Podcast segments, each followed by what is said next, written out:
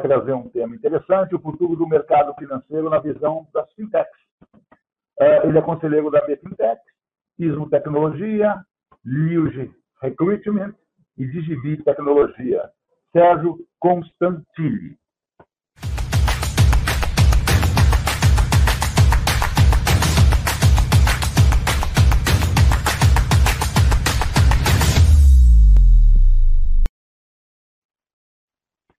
Sérgio, é uma honra estar com você aqui, abrindo o nosso primeiro dia dessa terceira edição do Cop Talks. Obrigado aí pela sua, pelo seu tempo. E eu já deixo de imediato aí o palco da, da, do Cop Talks à sua disposição para você trazer essa visão das fintechs aí, o que elas podem estar contribuindo com o cooperativismo. Bom dia, Luiz. Para mim é um prazer estar aqui de novo com vocês. É, parabéns pelo Dia Internacional do, do de Crédito. Acho que é, é uma honra poder falar para vocês hoje nesse dia. E nós vamos falar um pouquinho sobre o futuro do mercado financeiro. Eu quero falar um pouco é, sobre o papel das fintechs, mas eu também quero explorar é, o que eu acho é, que a gente pode trazer, talvez, é, de vantagens né, para o mundo das cooperativas, é, se a gente conseguisse alinhar ou talvez convergir a, as atividades de fintechs com todas essas inovações e todo e todo tudo que essa todas as transformações que as cooperativas têm é, implementado nos seus negócios também, né? Falando um pouco sobre mim rapidamente, eu tenho 52 anos, né? Sou pai da Júlia, noivo da Gisele.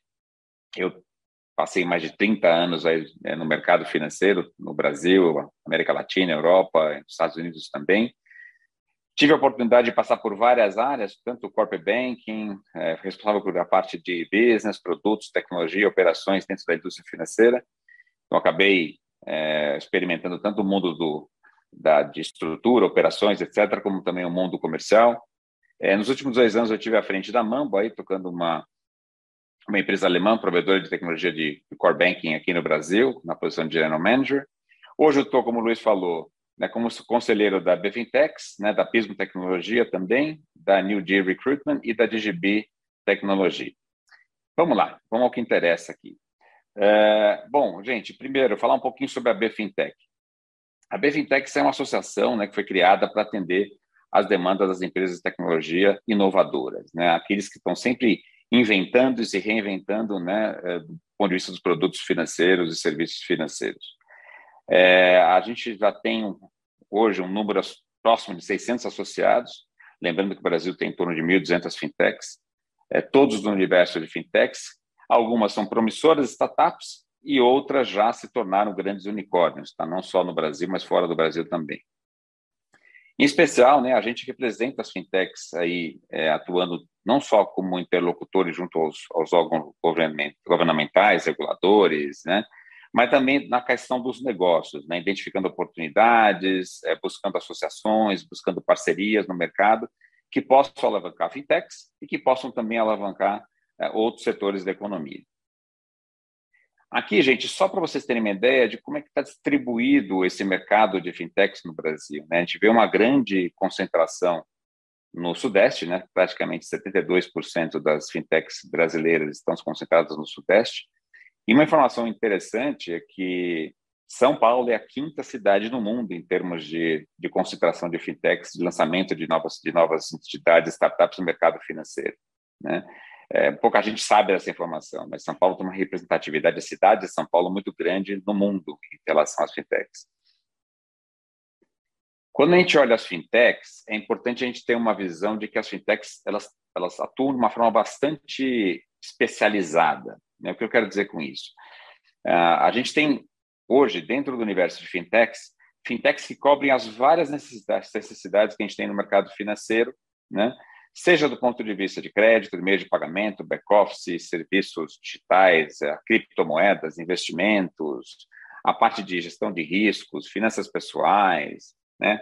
Uh, cripto, né, que eu, que eu comentei agora também, é um mercado bastante novo, né? É interessante porque muitos bancos ainda não têm a experiência com cripto, ou muitos players na parte no mundo das cooperativas ainda não têm uma forma de você acelerar esse processo de entrar no mercado de cripto é se plugando ou se associando a uma fintech. A gente tem fintech na parte de câmbios, na parte de cartões. Então, hoje, quando a gente olha o mundo das, das, das fintechs, a gente vê que as fintechs cobrem quase todos os casos de uso no mercado financeiro. E, só voltando aqui, é, informação que eu passei anteriormente, a gente tem aproximadamente em torno de 1.289 fintechs, uma informação aqui do pessoal do distrito, e esse é um, é um número que segue crescendo, né, todo ano. Aqui, só para vocês terem uma ideia, é, são as 100 principais fintechs brasileiras, como vocês veem por aqui, tem várias fintechs que já tiveram algum alcance mundial, inclusive, é, e de novo, né, fintechs têm uma atividade, uma tendência a ter uma atividade mais nichada, né, mais focada numa, numa proposta de valor específico, meio de pagamento, serviços digitais, investimentos, back-office, risco, finanças, criptomoedas, assim por diante. É importante eu, vocês terem em mente isso, porque eu vou fazer uma correlação dessa especialização das fintechs com as oportunidades que eu vejo para o futuro. Bom, gente, falando um pouco sobre a nossa nosso mercado financeiro aqui no Brasil, eu acho que eu só queria enfatizar um pouco dessa nossa resiliência e a inovação que sempre teve presente nas nossas vidas aqui, seja no mercado de cooperativas, no mercado bancário, no mercado de financeiras, assim por diante. Né? O Brasil sempre foi uma referência global né, no uso de tecnologia. E isso faz com que o Brasil esteja à frente de muitos países no mundo, né? não só para se adaptar à regulação, como também para redução de custo, melhorar a experiência do cliente, assim por diante. Né? Alguns exemplos de iniciativas ou de, ou de realidades do mercado brasileiro é, que nos diferenciam. Né? Primeiro, a flexibilidade, a facilidade a segurança que os canais digitais oferecem hoje uh, para o cliente, para o usuário brasileiro. Né? O Internet Banking, os apps, o Phone Bank, assim por diante. Uh, hoje se fala muito também né, de pagamentos é, em tempo real, né? O mundo todo fala em pagamentos em tempo real, né? A TED é um pagamento em tempo real, muito embora seja uma transação entre dois bancos. A gente implementou a TED, pessoal, em 2002. Né? Quantos países ainda não possuem um pagamento? Muitos países do mundo não possuem um pagamento online, real time, entre bancos. Né? É, o recente sucesso aqui do Pix do Brasil o Pix realmente mudou o comportamento do mercado. Né? Hoje, o Pix está sendo avaliado por vários países, a tecnologia Pix, inclusive na América Latina, mas não só na América Latina. Uh, o Pix está sendo avaliado dentro dessa, desse processo do FedNow, né? onde eles estão buscando uma ferramenta de, uh, de pagamento instantâneo. E, e o Pix foi só um primeiro, vamos assim, essa primeira fase do Pix é só o início, né? Porque agora a gente vai ter o Pix cobrança, o, o Pix crédito, salário, então várias, várias iniciativas e expansões de, de proposta de valor do Pix estão vindo por aí. Esse conceito de buy now, pay later, né, que todo mundo fala hoje, é uma tendência global, né? É, e a gente tem um conceito semelhante a esse, né, no Brasil, disponível no Brasil já há muitos anos, há muitas décadas, na verdade. Então a gente tem esse suposto buy now, pay later hoje né, a gente já tinha disponível no Brasil através do parcelamento do cartão, através muitas vezes do, dos carnês, né, que o varejo que o varejo disponibilizava para financiar os seus clientes, etc. O novo cenário regulatório é um outro ponto importantíssimo, né? O Open Finance já está aí, né? A gente chamava de Open Banking, mas olha, tomou um vulto mais amplo.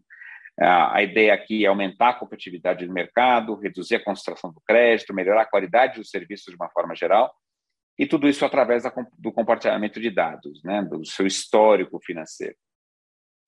E surgem também né, as tecnologias é, é, é, interessantes que estão transformando o, o, mercado financeiro. Cada dia a gente vê uma tecnologia nova.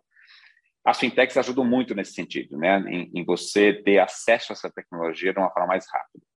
Eu acho que a pandemia, vou passar muito rápido por aqui, né? A pandemia catalisou as mudanças, acho que mudanças que já eram previstas foram aceleradas.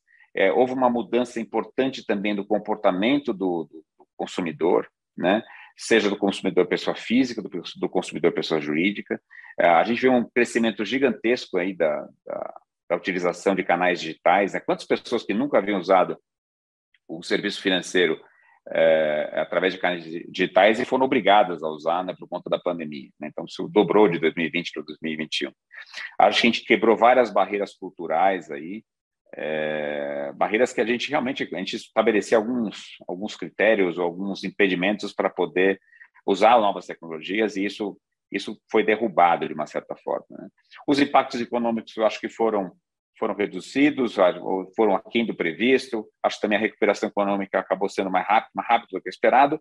E essa relação com o trabalho acaba mudando bastante. Né? A gente vê hoje a, a, a, a clara penetração do que é o modelo de trabalho híbrido. Né? Até então, a gente via é, é, até um certo até uma certa dificuldade em se implantar um modelo de trabalho híbrido. Isso já é uma nova realidade para nós também aqui, aqui no Brasil. E dentro desse contexto todo, né, que eu acabei de, de descrever, a, gente começa a ver nessas novas tecnologias transformando esse futuro do mercado financeiro. Né? A gente tem falado muito, perdão das palavras em inglês, tá, pessoal? É, mas a gente fala do, do banco do mundo, do banco cognitivo, né? Como é que é a atividade financeira cognitiva? São basicamente você ter esses fornecedores de serviços financeiros conectados no seu carro, na sua geladeira, no seu comércio. Significa dizer que você abre a geladeira, você pode tirar um produto da sua geladeira e automaticamente por uma por um IoT, algo semelhante, o seu o seu provedor de leite, o seu supermercado saber que você está precisando daquele produto e já gerar uma já gerar uma uma venda automática, né? Então, por isso que a gente fala que o futuro do mercado financeiro ele vai além do serviço bancário e provavelmente ele vai ser é, é, vai ser uma, um consumo sem você perceber, né? O que a gente chama de banco invisível, né? Você passa por uma loja, né? Você faz hoje numa loja da Amazon, você passa pela loja automaticamente você já é, já é cobrado no seu cartão sem você ter feito, você passar por um caixa, por exemplo. Esse é o novo, vamos dizer, o novo contexto que a gente vai viver nos próximos anos, né? Então, nesse contexto, eu acho que a conectividade de 5G e a segurança são mandatórios, né? Segurança de, de TI, principalmente, né? Para evitar fraudes, etc. E eu acho que aqui o, o, o, o ator do, né, dentro do mercado financeiro, seja uma cooperativa, seja um banco, seja uma financeira, seja uma fintech, ele vai ser muito menos reativo e muito mais proativo, né, para acompanhar essa, acompanhar essa jornada do cliente, né. Para isso, inteligência artificial, gente, é essencial, né, é você antecipar esse comportamento do consumidor, né, e a gente vai usar demais é, a partir de, né, dos próximos anos essa questão da engenharia de dados. A gente já usa muito engenharia de dados hoje, mas acho que a, ideia aqui é intensificar essa utilização. Eu acho que a gente também vai, por outro lado, a hora que a gente olha para a nossa cozinha, né, colocar entre aspas, a gente, vai, a gente vai precisar ter uma melhoria de eficiência operacional, então a gente vai ver uma hiperautomação de processos para que a gente possa dar, na verdade, embasamento para essa, essa nova escalabilidade do negócio, né? Essas novas ferramentas de CRM também, de o, o X aqui, a experiência do usuário, vão ser o alicerce para você poder personalizar a sua oferta como banco ou como cooperativa, não importa, né? Então, para isso, eu enxergo que essas parcerias né, entre fintechs, empresas de tecnologia, entre cooperativas, vão ser essenciais para você complementar a sua oferta de produto. Aqui é um conceito que eu queria explorar com vocês muito rapidamente, só para é, dar, na verdade, um pano de fundo, porque eu vou discutir no final da nossa apresentação aqui. A gente tem uma tendência hoje de componentização das ofertas no setor financeiro. Né? É, isso aqui é, uma, é um estudo feito por Barclays e tem um estudo, inclusive, está disponível na internet. Vocês vejam aqui que as funcionalidades financeiras elas são oferecidas de forma, de forma modular, muitas vezes por fornecedores de tecnologia diferentes. Isso permite que você é, construa né, o seu caso de uso, construa a sua oferta financeira em módulos e não só do ponto de vista da sua necessidade hoje, do setor que você atua hoje, mas também isso pode ser evolutivo. Conforme você vai expandindo a sua atuação e novas e novos setores e segmentos vão sendo explorados, você pode ir ampliando essa sua essa sua oferta de valor através de componentes, né? Agora eu vou falar um pouquinho, pessoal, sobre alguns novos entrantes no mercado financeiro que têm mudado a realidade do mercado, né? E eu acho que isso, esses novos entrantes têm que estar no radar de todo mundo, principalmente das cooperativas também. Né?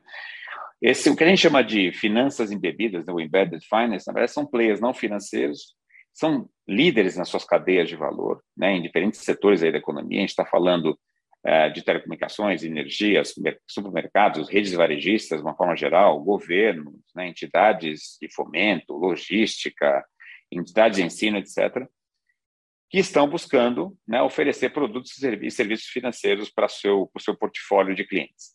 Né? Geralmente são marcas bem posicionadas, é, com altos níveis de liquidez, uma capacidade muito grande de investimento. uh, possuem carteiras massivas de clientes, talvez milhões de clientes, né? relacionamentos com esses clientes uh, no seu core business de longo prazo, né?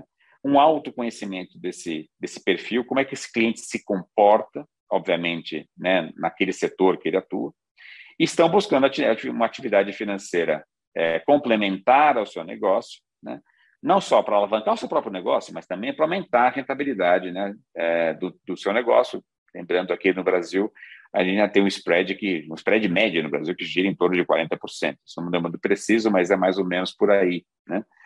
É, só que acontece, esses players hoje demandam bastante conhecimento da atividade bancária. Né?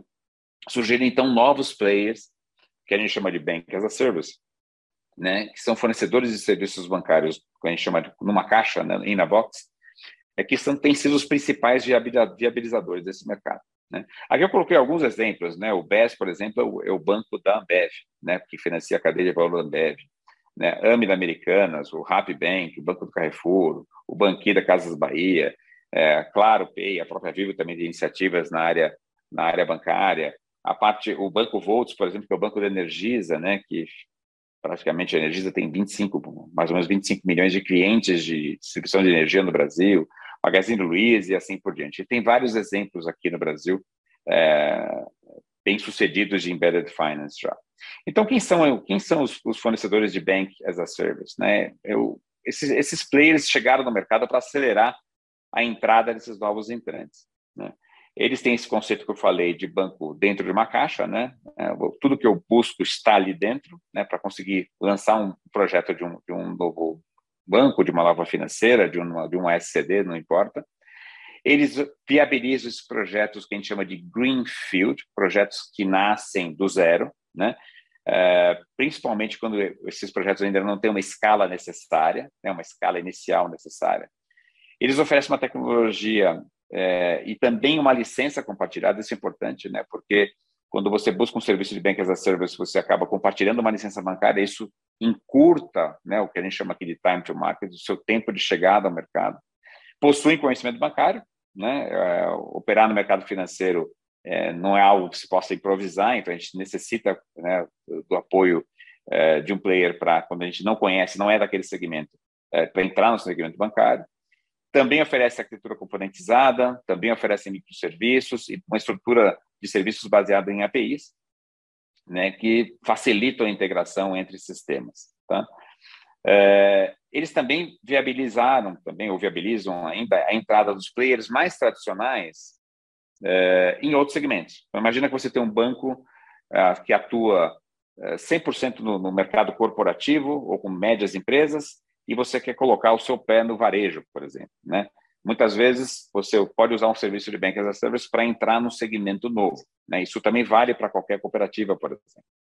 Uh, você pode consolidar essa oferta bancária, como eu falei, através de diferentes componentes e também de uma questão evolutiva, como eu falei antes. Você pode expandindo a sua oferta com o tempo. Né? E segundo aí a, a, essa associação de inteligência americana, o mercado total de base no Brasil né, era de 7 bilhões de dólares em, 20, em 2021, deve chegar a 14 bilhões de dólares em 2025. É um mercado bem interessante. Vamos falar um pouquinho agora de sobre fintechs e vocês vão ver que eu quero tudo que eu estou falando aqui é para, na verdade, para convergir para o meu último slide, onde a gente fala sobre cooperativas. Tá?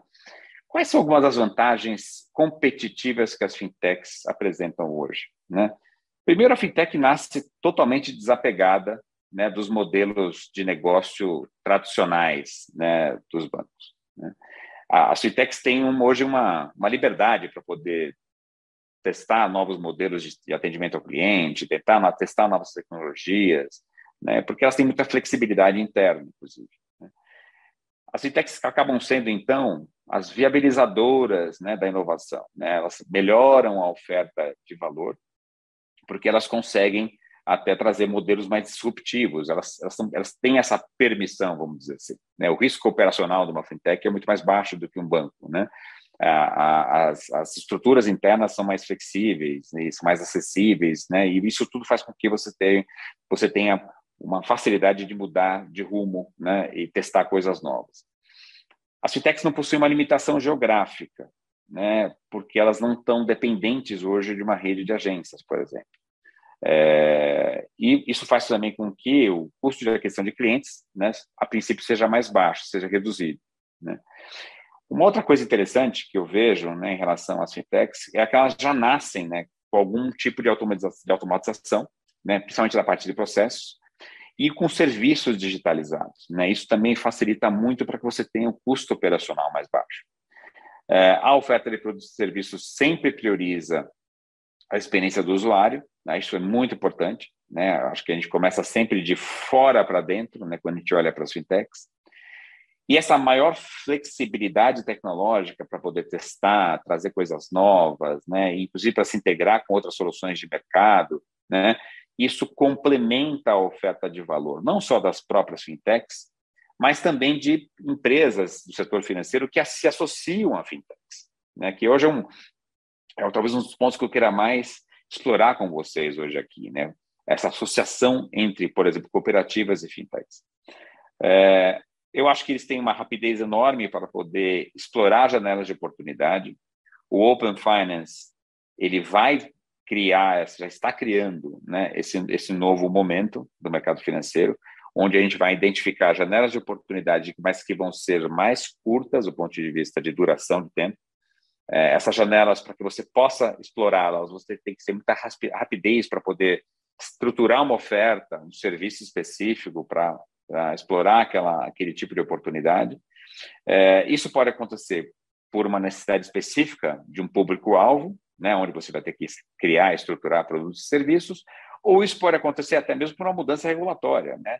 Hoje a, a regulação é o que a gente chama em inglês de moving target, né? Você todo dia pode, pode ter uma, uma, evolução da regulação no Brasil, né? E isso faz com que você, é, como entidade financeira, não importa o tamanho, seja extremamente ágil e adaptável. Né? É, isso também, eu, eu acho que tem muito a ver com a tal da componentização que eu falei para vocês antes. Por quê? Porque as fintechs, por serem especializadas em nichos, elas vão permitir né, que você se associe a fintechs para uma necessidade específica. Né? Isso vai fazer com que, com que a, tua, a, tua, a tua estruturação e a tua chegada ao mercado seja mais rápida também. Agora, as fintechs também acabam enfrentando alguns desafios. Né? É, e não são, não são poucos. Né? Primeiro que esse marco regulatório sempre está em evolução, né?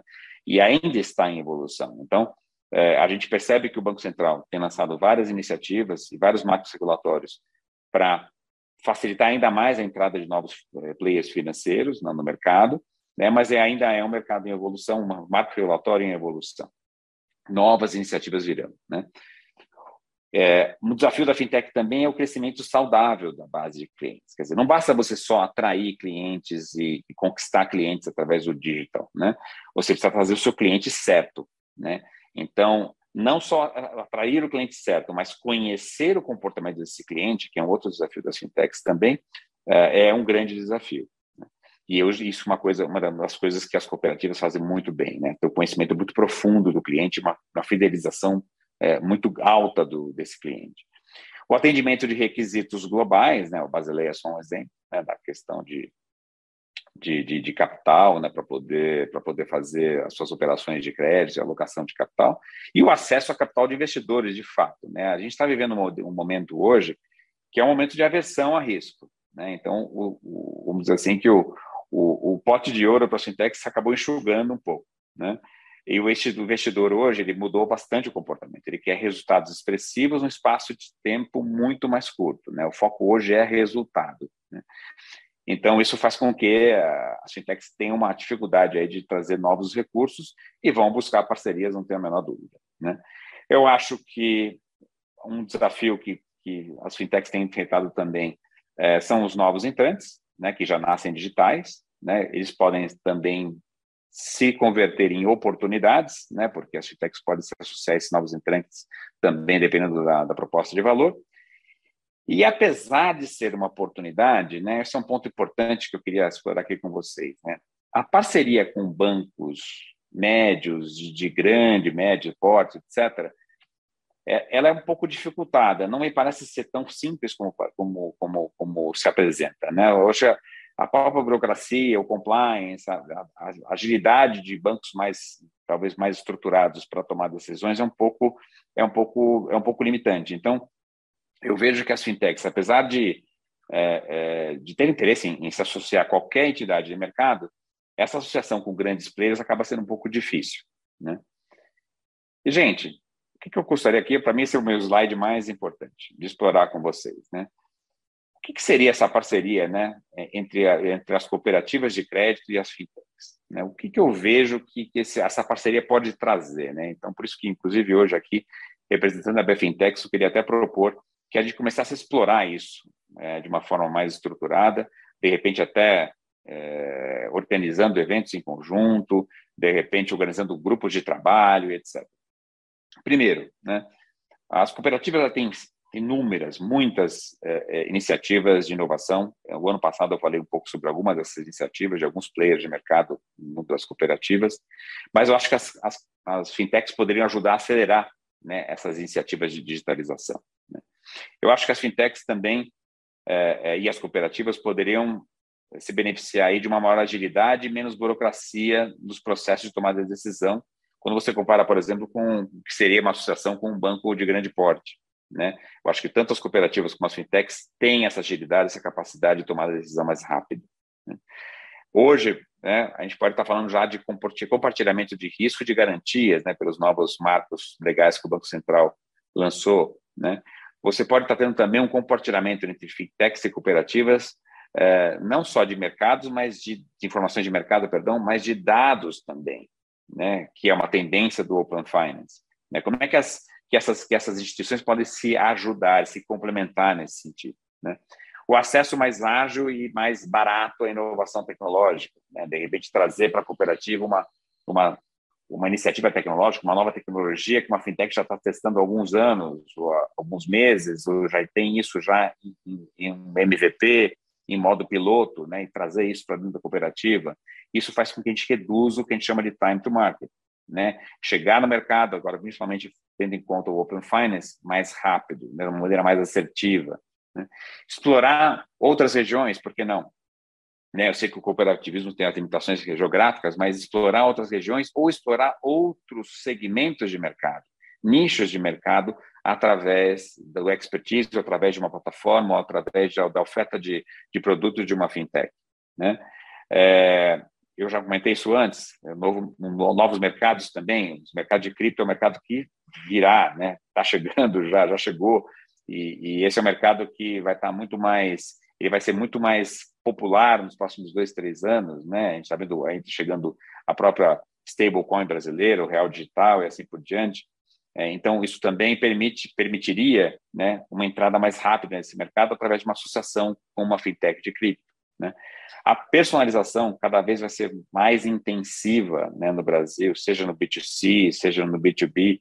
Então, para a gente conseguir personalizar a oferta, né, a gente pode lançar a mão de iniciativas de fintechs também. E eu vou, eu vou me arriscar a dizer da, da direção contrária também. Tem muitas iniciativas hoje que as cooperativas, de, as cooperativas de crédito já estão lançando que poderiam ser usadas por fintechs também. Por que não? Né? Tem muitas iniciativas é, de reconhecimento facial, iniciativas de digitalização, iniciativas é, é, de criação de marketplace, etc., onde também as cooperativas podem levar a sua, a sua experiência com inovação para as, fintechs. Né? E um ponto que, para mim, é extremamente importante é contribuir para essa, para essa redução da concentração do crédito no Brasil. Né? A gente ainda tem 70% do crédito concentrado em cinco bancos. Né? Essa, me lembro até hoje, foi uma conversa que eu tive com o presidente do Banco Central, com o Roberto Campos Neto, ano passado, e ele foi muito enfático em me dizer que ele vê as cooperativas né, como um, um, instrumento, né, como um tipo de, de entidade que você vai ser capaz de aumentar a competitividade do mercado financeiro, e para isso a gente tem que ajudar as cooperativas a se equiparem cada vez mais, estarem cada vez mais competitivas. Gente, era isso que eu queria falar para vocês. É, aqui estão meus contatos. Hoje eu eu faço essa apresentação aqui, eu vim representando o Diego Pérez, que é o CEO da, da BFintex, né? O Diego teve uma reunião no Banco Central hoje, não pôde vir. É, foi uma honra para mim poder representá-lo hoje aqui. É, aqui estão nossos contatos, fique à vontade para entrar em contato conosco. E, por favor, agora fico aberto aí às perguntas. Show de bola, Sérgio. Grandes considerações você colocou aí, faz a gente refletir bastante. Eu, eu compactuo aqui, tem um comentário do Elton Guimarães Pinheiro, que ele diz que temos que ficar de olho nesses competidores, eles competidores, né? É, eles são competentes e a gestão é feita com muita qualidade. O, o, o Sérgio, uh, até pelo tempo aqui, que a gente tem pouco tempo ainda, mas eu, eu, eu, eu quero te fazer uma pergunta.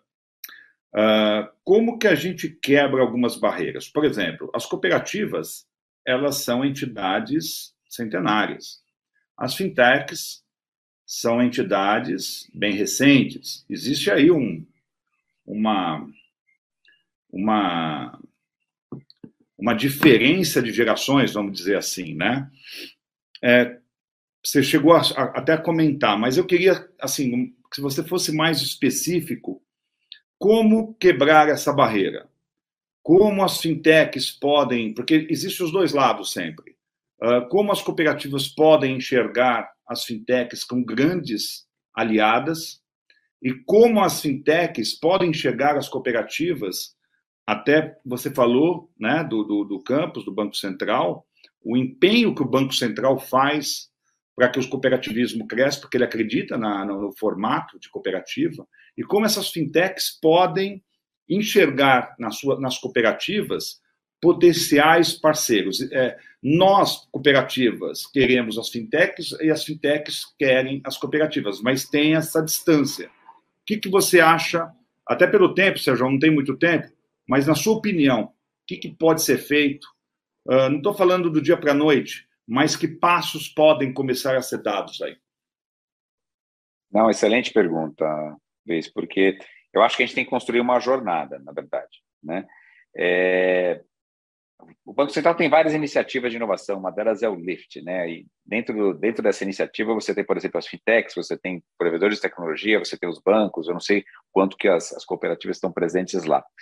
Mas o que eu acho que a gente deveria fazer, né, e talvez aproveitando, inclusive, né, essa essa, essa organização já, já implementada pela própria ABFTEC no mercado e a representatividade que ela tem, a gente podia começar a explorar, através de grupos de trabalho, algumas frentes diferentes. Né? A gente podia, podia explorar frentes focadas em, em, em, por exemplo, experiência do usuário, frentes focadas, por exemplo, em meios de pagamento, outras frentes focadas em, na parte de crédito, outras frentes focadas, por exemplo, em CRM assim por diante. Né? A gente poderia ter uma discussão inicial com representantes das cooperativas, identificar onde estão as dores, as oportunidades e estabelecer uma agenda. A partir dessa agenda, a gente cria uma jornada e, e times, tanto de fintechs como, como da, das próprias cooperativas, né? no caso das fintechs, né? coordenados, liderados pela BFintech, que poderiam estar fazendo grupos de discussão e tirando conclusões e criando talvez um, um uma agenda de trabalho. Né? É, a partir daí vão surgir várias iniciativas, inclusive não só de parcerias, mas também para representação conjunta perante o regulador e outras coisas. Então, acho que precisa começar.